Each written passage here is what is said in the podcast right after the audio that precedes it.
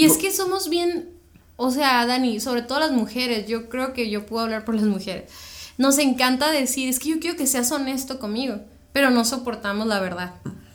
A veces decimos eso, pero realmente queremos que no nos digan nada porque no estamos dispuestos a vivir el proceso.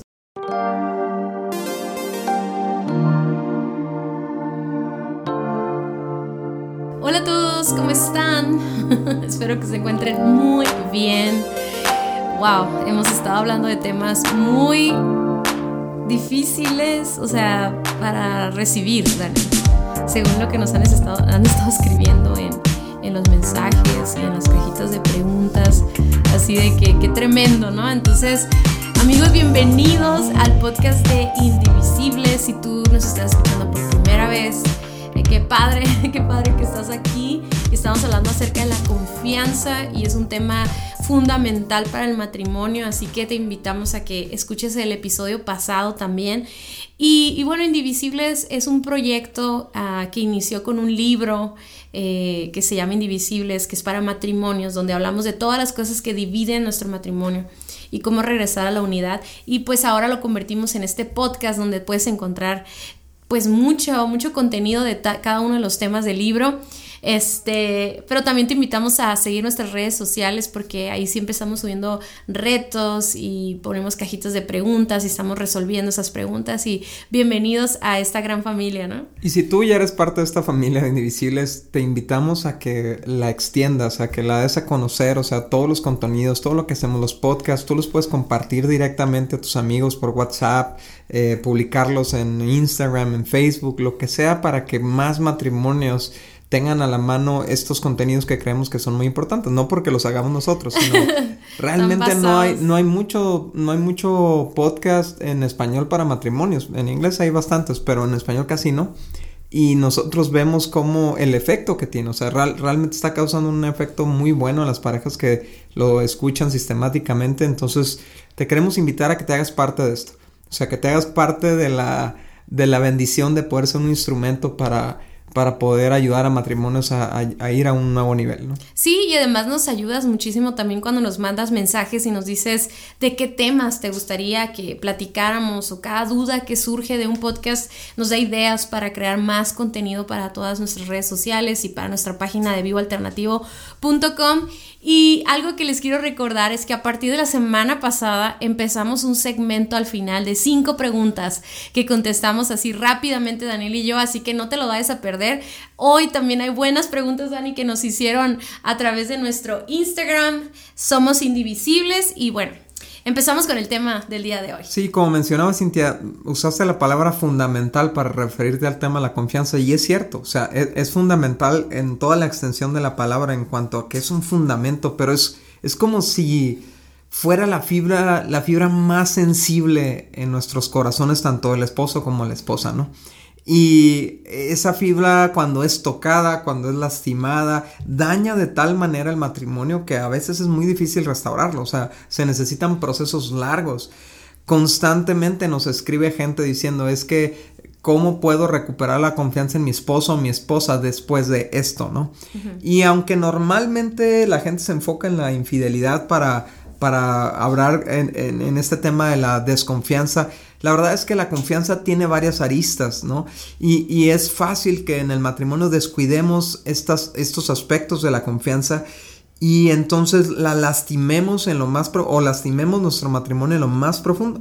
Y el día de hoy queremos hablar de la honestidad, de esta parte de la confianza que es necesario manejar con mucho cuidado en la vida matrimonial para que no se rompa la confianza. Entonces, la, pregunta que dentro de nosotros nos hacemos, si quieres, de una manera eh, en el subconsciente, es, es, ¿puedo confiar en que mi esposo o mi esposa me está diciendo toda la verdad? O sea, puedo realmente... ¿Quieres que la conteste? o sea, y, y, es bien interesante cómo de repente nos podemos estar haciendo preguntas y buscándole y haciendo más preguntas a ver qué sale, ¿no? Y, pero lo que está pasando es que dentro de nosotros tenemos un problema de confianza en la honestidad de nuestra pareja. Y si nosotros desconfiamos en que nos está diciendo mentiras en algo, lo siguiente que ocurre en nuestra mente o en nuestro corazón es, ¿de qué más me está mintiendo? Entonces yo no puedo confiar plenamente en esta persona porque no sé en qué áreas sí me está diciendo la verdad, no sé en qué áreas no me está diciendo la verdad y eso es un pésimo fundamento para un matrimonio. Es que somos, o sea, Dani, o sea, realmente me puse a pensar ahorita que decías eso, es que somos seres que tenemos tanto dentro de nosotros, o sea, hay tanto que no conocemos y, y cuando damos nuestra confianza estamos creyendo que la persona está siendo honesta con nosotros. O sea, que está siendo transparente. Claro. A veces a mí me pasa, no sé si a ti te pasa, ¿no? Pero con mis hijas, que conforme van creciendo, siento que cada vez más tengo que confiar en ellas porque ellas tienen sus propias ideas, conceptos, opiniones de las cosas, de lo que yo les digo, de lo que está pasando en el mundo, de lo que ven en sus computadoras o de lo que ven en sus aparatos. O sea, de alguna manera como que ha requerido más de mi confianza y creer que ellos son honestos conmigo, pero siempre me entra una duda, no sé si a ti te ha pasado como de qué estará pasando en sus cabezas, o sea, qué estará opinando de esto. Y yo creo que en una relación de matrimonio nos llega a suceder lo mismo porque podemos tener una doble vida, ¿no? Una doble opinión o una doble apariencia, ¿no? De, de, que de alguna manera tenemos todo un rollo en nuestra cabeza que nadie sabe que estamos pasando pero no hablamos de eso. Y luego de repente nos enteramos de todo lo que había detrás de ahí, ¿no? De esa mente que está como oculta, porque ¿cómo podemos verla? No hay manera de verla, o sea, solamente cuando somos honestos, ¿no?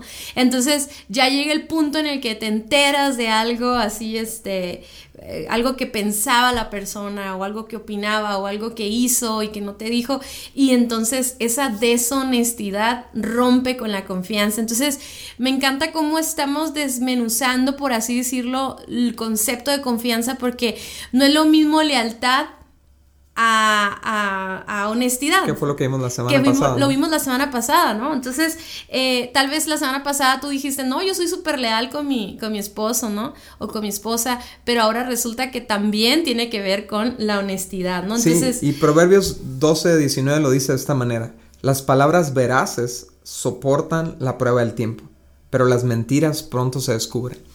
Y la verdad es que cuando uno empieza a mentirle a su esposo o a su esposa, es una cadena, o sea, generas una cadena de mentiras porque tienes que cubrir tus mentiras con más mentiras, ¿no?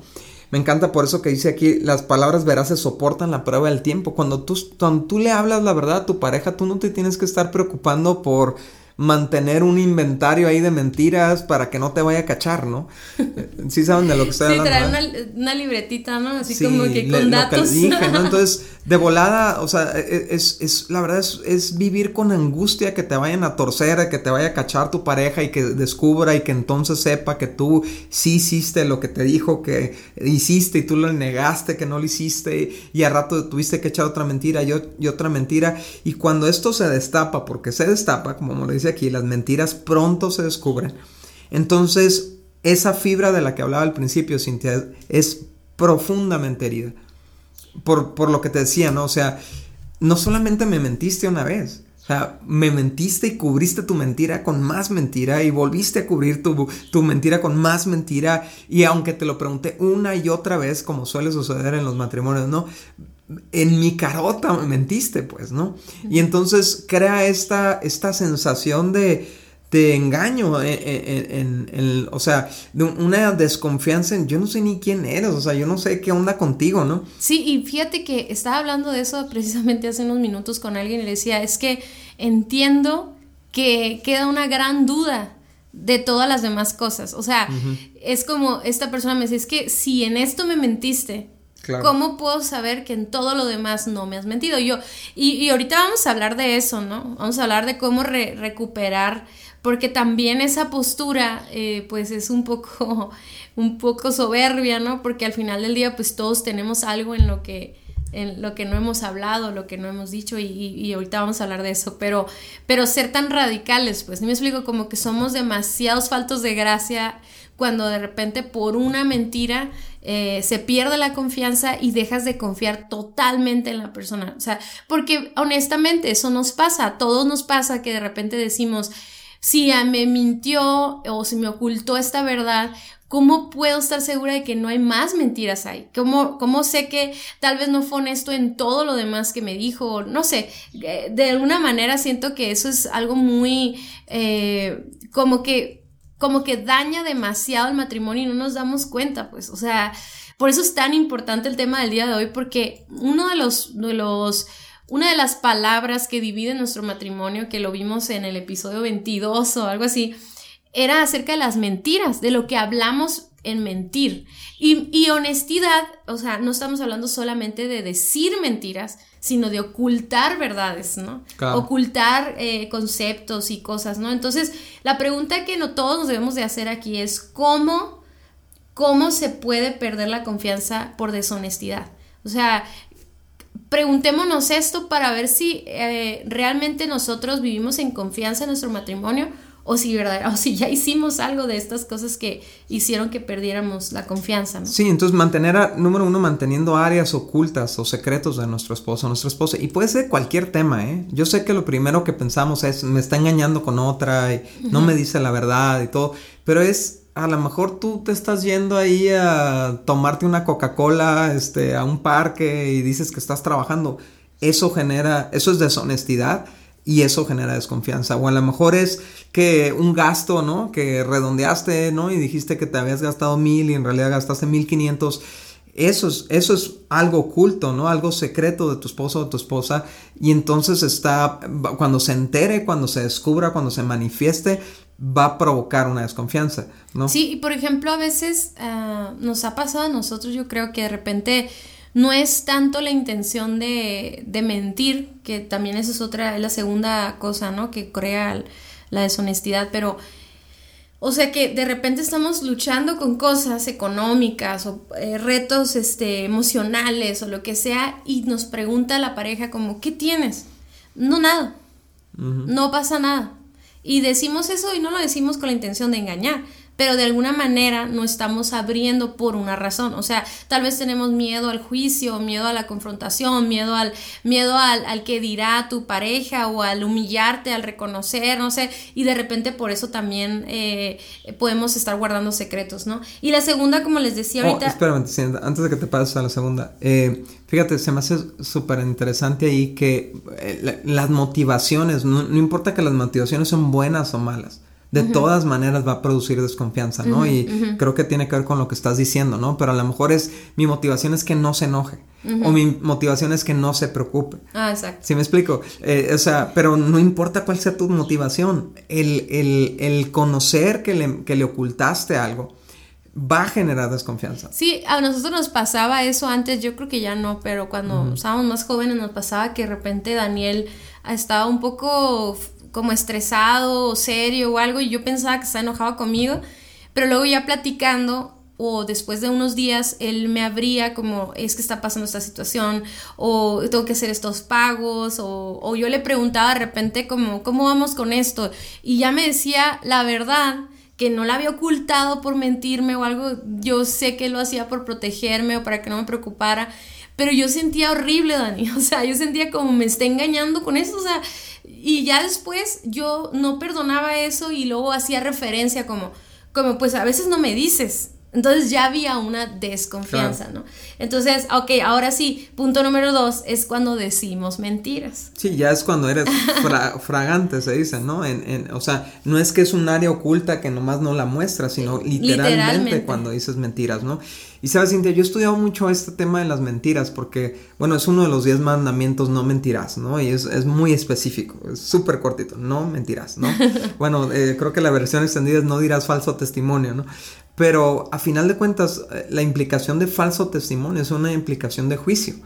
Y es una, es una implicación donde queremos mentir para que no caiga el castigo sobre nosotros. ¿no? O para que no caiga el castigo sobre alguien más. Pero la mayoría de las veces que nosotros mentimos es porque no queremos enfrentar las consecuencias, ¿no? Pero es un, es un acto de desconfianza de nosotros hacia Dios donde si yo sé que si yo digo la verdad, Dios me va a respaldar, no, no necesariamente no va a haber consecuencias, pero Dios va a estar conmigo, ¿no? y, y, me va a ayudar a atravesar las consecuencias de lo que yo hice mal y necesité enfrentar, ¿no? Y, y ser honesto con lo que pasó. Pero si yo lo oculto y entonces digo mentiras, entonces yo quiero cubrir mi, mi, mi pecado, yo quiero cubrir mi falta, eh, porque no confío en que Dios me va a cubrir, ¿no? Y como resultado, entonces... Eh, el, daño que provoca una mentira es quizás mucho mayor al, tema anterior, al del oculto. Una cosa es lo tenía oculto y no te lo mostré, y otra cosa es te dije lo contrario a lo que hice o a lo que sucedió. Sí, te pones una identidad de mentiroso, o sea, ya no eres una persona confiable. Sí. Y eso daña muchísimo, eh, pero es un pecado, o sea, al final del día es un pecado y también las mentiras a medias, ¿no? o verdades incompletas. Porque muchas veces decimos, bueno, le voy a decir eh, esto, pero no le voy a decir esto otro, ¿no? O sea, la voy a suavizar. Y ese es el punto número tres, perdemos la confianza cuando somos deshonestos, cuando hablamos solo una parte eh, de la realidad o de la verdad. Y es que estamos manejando otra vez lo mismo, estamos manejando la información a nuestra conveniencia. Y entonces tenemos temores, ¿ok? Y fíjense, el temor es algo que Dios puso en nosotros como para defendernos, cuidarnos y todo, pero cuando el temor controla nuestras vidas se vuelve un miedo y una fobia y se vuelve algo que controla nuestra situación, o sea, nuestras palabras. Entonces, ¿qué temores son esos? Pues el temor al rechazo, el temor a, como decías, a enfrentar las consecuencias, el temor, el temor al abandono, el temor al fracaso, etcétera, ¿no? Entonces, ¿qué tenemos? Eso que decía Daniel es un concepto de que nos dice la Biblia, el perfecto amor echa fuera todo temor. Y si yo encuentro y entiendo que el día de hoy Dios me ama tal y como soy, aún con mis errores y mis defectos y mis regazones y todo, puedo tener la libertad de decir toda la verdad. Aún aunque en esa verdad haya vergüenza, haya culpa, haya eh, eh, eh, consecuencias, etcétera, porque yo sé que cuento con el amor de Dios el día de hoy. Pero la realidad es que los matrimonios vivimos muy endiosados, por así decirlo, idolatrando a nuestra pareja y, tenemos esta idea de estar en su trono, ¿no? Donde, donde somos perfectos, donde no hay fallas, donde no hay malos pensamientos y todo, cuando es una realidad que todos los días tenemos fallas y eso, y entonces decimos las cosas como, como a medias, como te estoy siendo medio honesto, o sea, y no existe eso, o eres honesto o no lo eres. Entonces, cuando descubrimos que la pareja nos dijo parte de la verdad, es el mismo sentimiento de engaño, es el mismo sentimiento de deshonestidad, es la misma traición y es la misma pérdida de confianza, ¿no? Entonces, es, e, estas tres áreas, no sé si, si, si ustedes pueden eh, identificar en sus matrimonios esto, ¿verdad? Es súper común. Eh, miren, a veces estamos hablando de este tema y nos, y nos imaginamos, como decía Daniel, un adulterio, nos imaginamos un fracaso así gigantesco en nuestro matrimonio, ¿no? Pero simplemente todo lo que siempre nos estamos hablando diciendo, ay, de seguro ni cerraste la puerta, o ni seguro, de seguro ni vas a, va a llegar temprano. O de seguro, y le decimos a nuestros amigos o a nuestra familia, ay, es que él siempre es así. Él no va a cumplir, él no va a hacer eso. Eso es, una, es un reflejo de que en tu corazón no hay confianza. Claro. Ni nos va a alcanzar el dinero, ¿no? ¿Por qué? Porque a lo mejor tu, tu esposa o tu esposo te dijo, ah, sí, sí, sí, sí la armamos. Y dentro de él estaba pensando, no la vamos a armar y después ella descubre que sí no la iban a armar y que tú sabías y que no le dijiste, entonces se perdió la confianza y entonces empieza a haber otros actos que traen división al matrimonio porque no hay esa confianza, esa lealtad, esa honestidad como para decir estamos juntos en esto. Sé que si estuviéramos pasando un problema, él me diría, no hay, pues, y se pierde la unidad en este matrimonio. Por eso, por eso es tan importante esto, o sea, porque entonces, vamos a, los temas, Dani, de, que ya vimos, ¿no? De las palabras que dividen. Ajá. ¿Verdad? O las acciones que dividen. La, mentira es una de esas. Ajá, mentira es una de ellas, pero todo lo que conlleva después de la deshonestidad es esa falta de comunicación, esa falta de unidad, esa falta de, trabajar en equipo. ¿Por qué? Porque se perdió la confianza. Sí, hiere, lo profundo de la relación, ¿no? Por eso nada de que mentiras rosas, mentiras blancas, mentiras verdes, azules. Nomás hay un tipo de mentiras. Ajá. Y, y, todas lastiman la confianza. Así sea chico sea grande. Obviamente el impacto a veces es más profundo dependiendo de la, del tipo de, no el tipo de mentira, de qué mentiste, ¿no? Pero a, final de cuentas todas dañan la, tu credibilidad. No, y aparte, Dani, yo me quedo pensando que muchas veces venimos de familias donde eso es una constante. Donde mentir, hay mentir para, para, para protegerte. Sí, o sea, ¿cuántas familias tienen mentiras ahí, este, rollos secretos, Oh, ¿verdad? sí. Es que en México, Dani, somos un país, no sé en los demás países que nos escuchan, escríbanos si son así en Argentina, en Perú, pero en México somos muy dados a las apariencias, pues, ¿no? Entonces es más valioso mi apariencia que mi honestidad, que mi Oh, rasgo de carácter. Entonces muchas veces mm, va, va- está tan eh, eh, eh, sembrado en nosotros esa, esa forma de ser, o sea, esa, esa, estás como, estás sembrado de tal manera que ya la deshonestidad es como parte de nosotros Oye, mismos. Cintia, es buenísimo esto que estás diciendo porque nosotros lo vemos mucho, ¿no? En- en- en consejería matrimonial también cuando por tratar de sostener unas apariencias, uno, uno de los dos está haciendo pedazos, o sea, está tronado emocionalmente, psicológicamente, estresadísimo, porque no pueden sostener ese estilo de vida, ese ritmo de vida, y entonces es, es una forma de vida deshonesta, y a veces, Cintia, los dos están de acuerdo en eso. O sea, a, a veces los dos mantienen Prefieren esa, eso, esa fachada, pero está implotando el matrimonio, ¿no? Sí, y uno de los principios que me encantan de Dios y siempre lo uso, siempre lo uso en consejería es mil veces benditos los que reconocen su bancarrota espiritual. Sí. O sea, si algo Dios nos pide a todos es que seamos honestos con nuestra condición, que no, que no lo ocultemos nada, ¿no? Entonces, a veces no es nomás ocultarle a la pareja o ocultarle a la familia o a la sociedad, se lo estamos ocultando a Dios, quien realmente puede ver todo lo que hay en nosotros. Pero bueno, eso es, eso es así como, de verdad, siempre que hablamos un tema, siempre me viene a, a mi mente, ¿cuál es nuestro trasfondo familiar? Siempre, no sé por qué, me, como que los dos llegamos al matrimonio con todas estas costumbres y escuela, hábitos y escuela, y, y amigos jóvenes, rompan, Claro. rompan con ese patrón, rompan con ese estilo de vida. Dani y yo lo hemos tratado de, de- de romper. Obviamente al, al preparar estos temas, a mí en lo personal Dios me ha confrontado como que yo practico esas cosas. O sea, de alguna manera no soy totalmente honesta o no soy totalmente leal y Dios me está ayudando a, a- a- a como a crecer en ese nivel. No, ya no quiero ni siquiera justificarme, decir, no, pues no tanto. y- No, no, no. Eso no es. Entonces yo quiero ser una persona más confiable y eso es, eso es algo que queremos inspirarlos a todos ustedes y, de- y preguntarnos cómo se puede recobrar la confianza en la honestidad. ¿Se puede o no se puede, Dani? Porque Sí. esa es la pregunta de La todo el mundo. Ajá. De hecho, o sea, en general nos preguntan así, ¿no? ¿Cómo se puede, se puede recobrar la confianza, ¿no? O sea, después de esto que pasó y, y obviamente, digo, vamos a estar hablando próximamente también sobre infidelidad y esas cosas, ¿no? Pero en todos los casos se puede recobrar la confianza eh, restaurándola. Entonces, eh, que es un proceso, ¿no? Y, y número uno, para empezar, si a nosotros nos fallaron en confianza, nosotros tenemos que dar una oportunidad. A eso, Perdonar. a- a eso la Biblia le llama gracia, ¿no? Eh, el- la oportunidad de que la otra persona pueda cambiar. Entonces, eh, es bien triste, Cintia, cuando ha habido problemas de deshonestidad, ¿no? Que generan desconfianza. De que ya etiquetas a tu esposo o a tu esposa el mentiroso o la mentirosa, ¿no?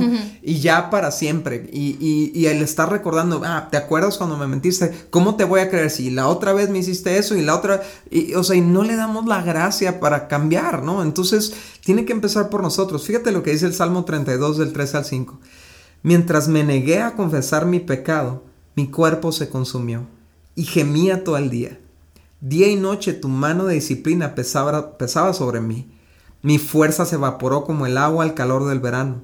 Finalmente te confesé todos mis pecados y ya no intenté ocultar mi culpa. Me dije, le confesaré mis rebeliones al Señor y tú me perdonaste y toda mi culpa desapareció. A mí me encanta esto, porque estoy hablando de esto, parece ser mi problema con Dios, ¿no? Y, y a lo mejor tú que nos estás escuchando dices, sí, pero es que el problema lo tiene una persona conmigo y yo no soy Dios. Sí, pero Dios lo hace contigo. O sea, Dios no, no quiere que tú vivas en la miseria de la culpa, eh, ocultando las cosas, en, la- en el temor. Aquí me, me impresiona como dice, mi cuerpo se consumía, ¿no? Mientras yo oculté esto, ¿no? Y así nos pasa pasa, no sé si te ha pasado, Cintia, a mí sí me ha pasado, ¿no? Cuando de repente yo sé que te tengo que platicar algo, me estoy consumiendo por dentro, o sea, eh, cuando estoy luchando con la idea de ser honesto contigo sobre un tema importante, está, está aquí luchando en mi interior y estoy consumiendo y son horas o días perdidos de, de estar mi mente con temor a que te enteres antes de que yo te diga o lo que sea, ¿no? Y entonces Aquí dice, cuando le confesé mis pecados a Dios, toda mi culpa desapareció, fui libre. Entonces yo, a mí me gustaría preguntarle a, las personas que nos están escuchando, ¿tú, tú eres, estás siendo culpable de que tu esposo o tu esposa viva en la oscuridad? Porque tú no te prestas a que te hable con la verdad. O sea, estás siendo tú responsable de que tu esposo o tu esposa no pueda ser honesto o honesta contigo porque reaccionas pésimamente a su honestidad y le haces pedazos y... O le extiendes una banderita de, gracia y le dices, tú puedes ser honesto o honesta conmigo en lo que necesites. Y yo voy a tratar de reaccionar con misericordia, ¿no? Y es que somos bien, o sea, Dani, sobre todo las mujeres, yo creo que yo puedo hablar por las mujeres. Nos encanta decir, es que yo quiero que seas honesto conmigo, pero no soportamos la verdad. A veces decimos eso, pero realmente queremos que no nos digan nada porque no estamos dispuestos a vivir el proceso. Por ejemplo, el caso de la pornografía, que es una de las áreas que más batalla las, parejas, ¿no? Entonces, por ejemplo, el hombre necesita ayuda para vencer esa adicción a la pornografía, pero es muy difícil hablar de ese tema con su esposa porque en el momento que, que, te lo dicen, pues claro, eso es obvio que para la mujer es tan doloroso y y ah, te, te, duele en el alma, o sea, es un dolor muy grande, es una, eh, eh, es un shock, ¿no? Horrible, ¿no? Pero, pero si no lo sabes, o sea, y yo, fíjate que yo, yo una vez, no me acuerdo cuándo fue, ni, ni, o sea, fue hace mucho tiempo que alguien me decía, mi esposo me confesó que está en este problema de pornografía, y me acuerdo que me dijo algo así, pues, es que la diferencia es que él me lo dijo. Claro. Y fue algo muy importante para ella, el hecho de que enterarse fue muy doloroso, pero para ella fue mucho más eh, eh, fácil vivir el proceso eh, comparado a alguien que lo, que lo descubre, pues. Porque el, hecho de que él quisiera o ser, honesto, o sea, el hecho de que él, él dijera levantar la mano y necesito ayuda, fue para ella algo muy importante, ¿no? Entonces, pero a veces nosotros como mujeres no estamos dispuestas o nuestra reacción, como tú dices, lo tomamos personal, o sea, eso es un error que a mí me pasa, ¿no? Eh, lo tomamos personal y reaccionamos con ira, con gritos, con enojos, con actitudes, con la ley de hielo, etcétera. Entonces, ¿qué, eh, ¿qué estás haciendo ahí? No hay un espacio de gracia. A, a nosotros nos encanta decir esa frase, no nada más con nosotros como matrimonio, sino también con nuestras hijas y con nuestros discípulos y con la gente que nos rodea. Siempre hemos querido que nuestra vida, nuestra casa sea un espacio de gracia. ¿Qué significa eso? Donde podemos ser honestos en nuestras luchas, en nuestros pecados, en, que podamos decir la verdad. Yo, por ejemplo, a veces me pasa, ¿no? Que hay personas que no me dicen la verdad porque por mi posición como que no quieren decirme lo que verdaderamente sienten. Y para mí eso es bien doloroso porque yo digo, es que no entiendes que yo te voy a seguir amando a pesar de que no estés de acuerdo conmigo o tengas otra opinión de X o Y. Pero muchas veces somos deshonestos y eso no puede suceder en nuestra casa. Nosotros, eh, todo empieza con el afectado. Y siempre, si ustedes van al podcast del perdón, se van a dar cuenta que siempre empieza con el ofendido, así como Dios lo modeló. Y dice la Biblia que demos por gracia lo que por gracia recibimos, ¿no? Totalmente. La segunda cosa que, tiene que suceder es entonces donde empezamos a hablar siempre con toda la verdad. Las palabras claves aquí siempre y toda, ¿no? Siempre con toda la verdad. Efesios 4:25 dice, así que dejen de decir mentiras digamos siempre la verdad a todos, porque nosotros somos miembros de un mismo cuerpo y, me, fascina cómo aplica esto que fue escrito hacia la iglesia, pero aplica perfectamente al matrimonio porque nosotros también somos un solo cuerpo.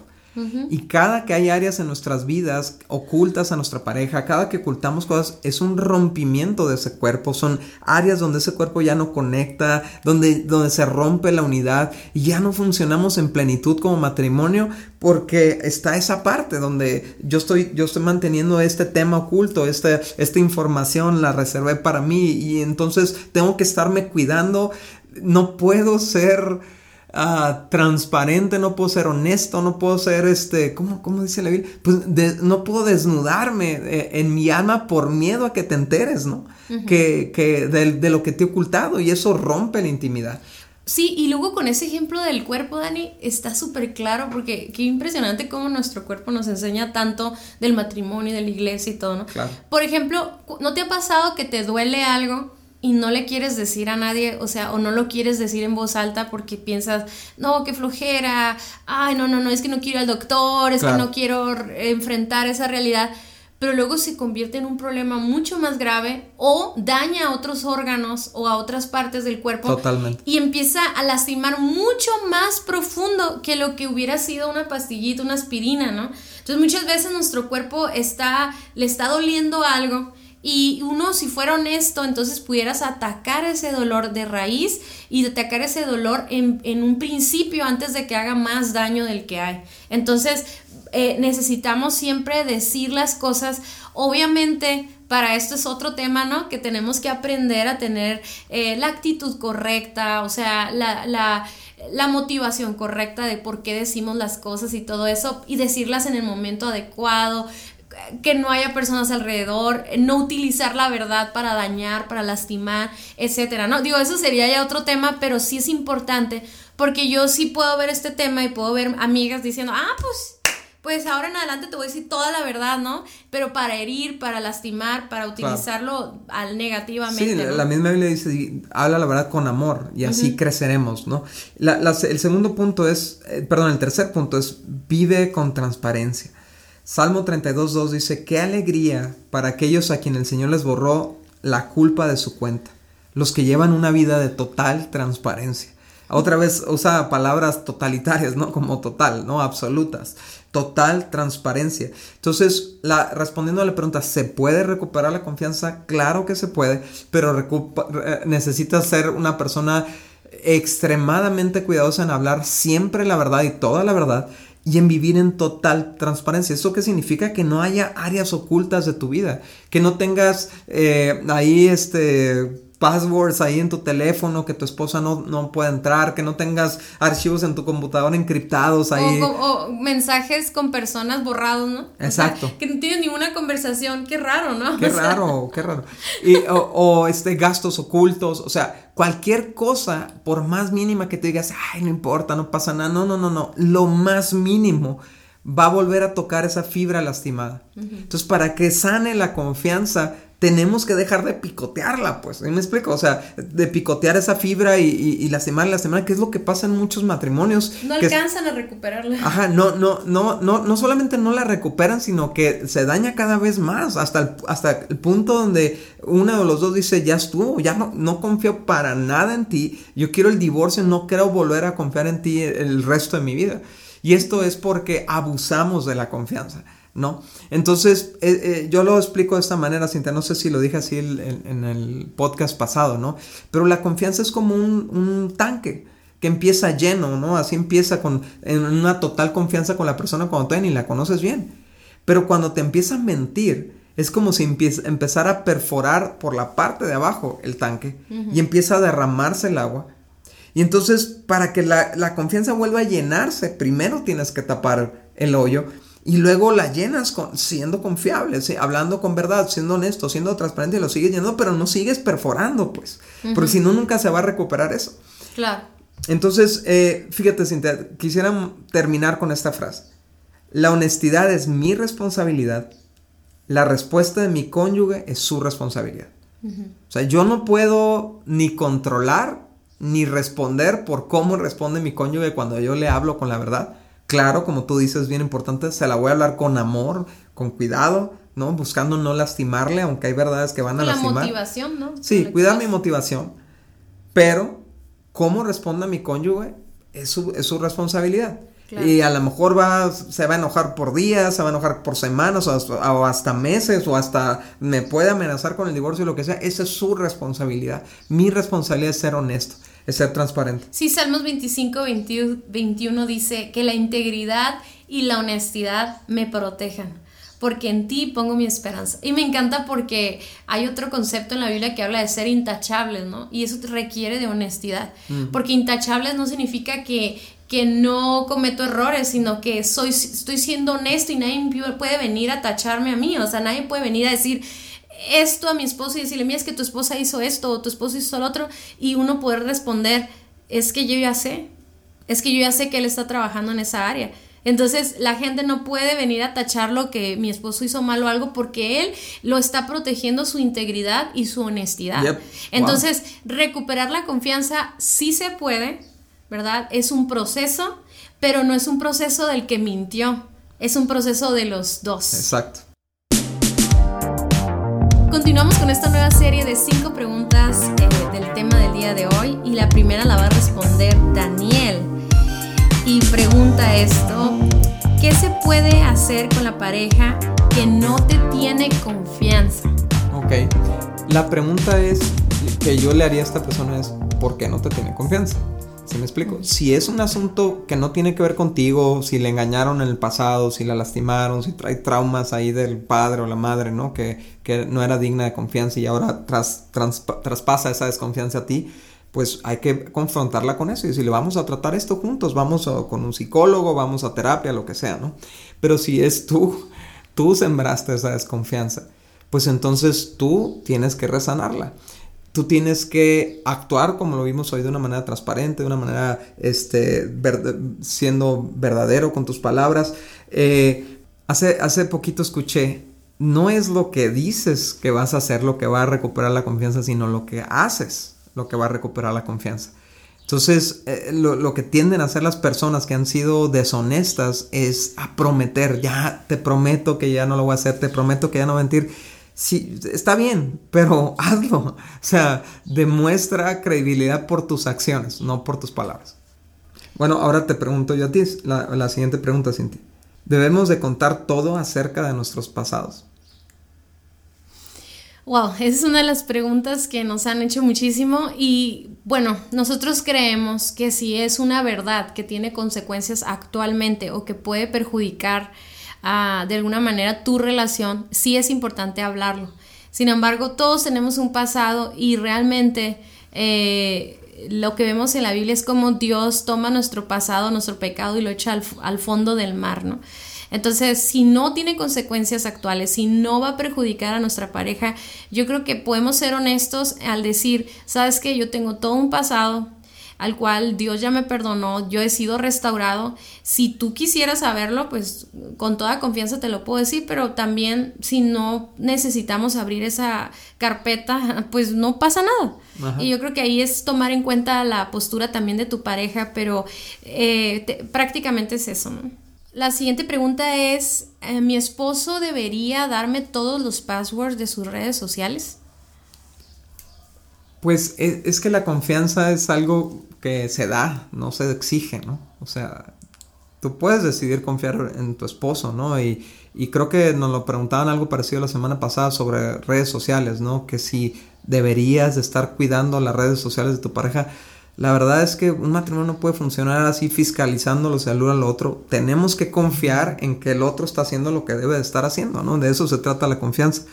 Entonces no te los tiene que dar, pues qué chido, pero algo que tú puedes hacer es tú ofrecer lo que tú deseas, ¿no? Es decir, amor, aquí están mis passwords, cualquier cosa, cualquier duda que tú tengas, siéntete libre, ¿no? Y pues si reacciona igual, padre, pero si no, pues tú respondes por ti misma, ¿no?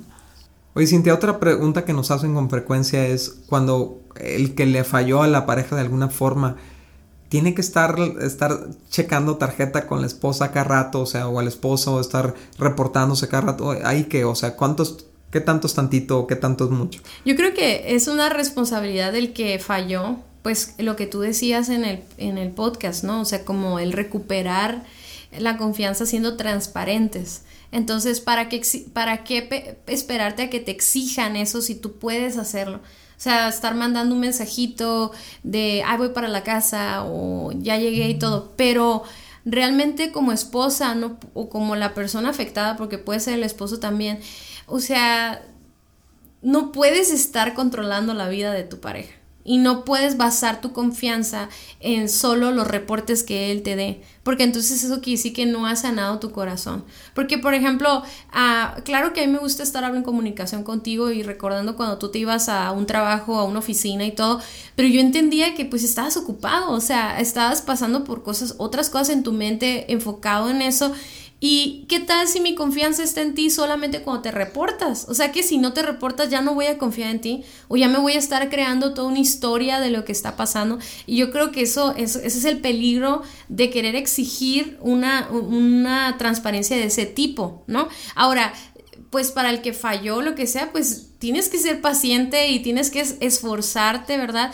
Pero pueden programar ciertas eh, llamadas o programar cuántas veces al día se van a hablar o si va a ser por mensaje, si no se puede por llamadas, o sea, yo creo que yo creo que sí podemos ser intencionales, pero no como exigirlo, sino simplemente los dos tener esa cultura, ¿no? De sí, y fíjate, a, lo mejor ahí lo que lo que sirve, Cintia, es decir, oye amor, este día voy a estar muy ocupado, enfocado en este proyecto, ¿no? O sea, tal vez no te hable durante el día, pero voy a estar pensando en ti o lo que sea, ¿no? O sea, el puro hecho de, de ser transparente con lo que está ocurriendo en ti en dónde va, si vas a andar, en la tarde voy a andar en este lugar y todo. O sea, no necesitas estar llamando todo el tiempo en nada, pero que sepa de tu vida, ¿no? Eh, hay, hay, muchos hombres, Cintia, que tienen es, como todo oculta la, la, parte esta cuando salen de casa, ¿no? Y es un completo misterio para su esposa y para sus hijos, ¿no?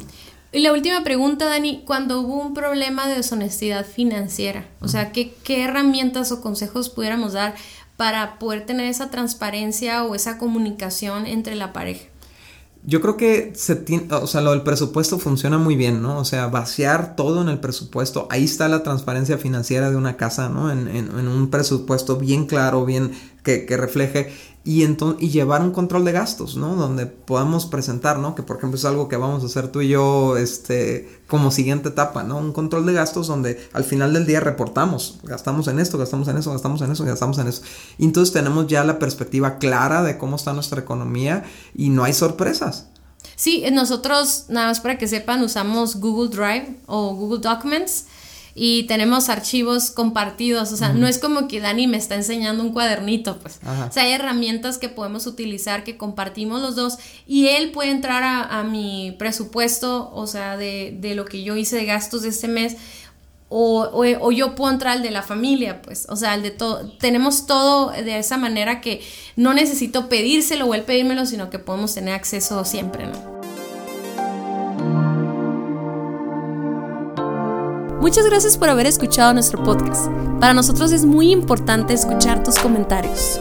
Síguenos a través de nuestras redes sociales en Somos Indivisibles en Instagram y Facebook. Y también puedes ver todos nuestros contenidos adicionales en nuestra página vivoalternativo.com. Si este podcast fue de ayuda para ti, te invitamos a que lo compartas con otros matrimonios. Hasta la próxima.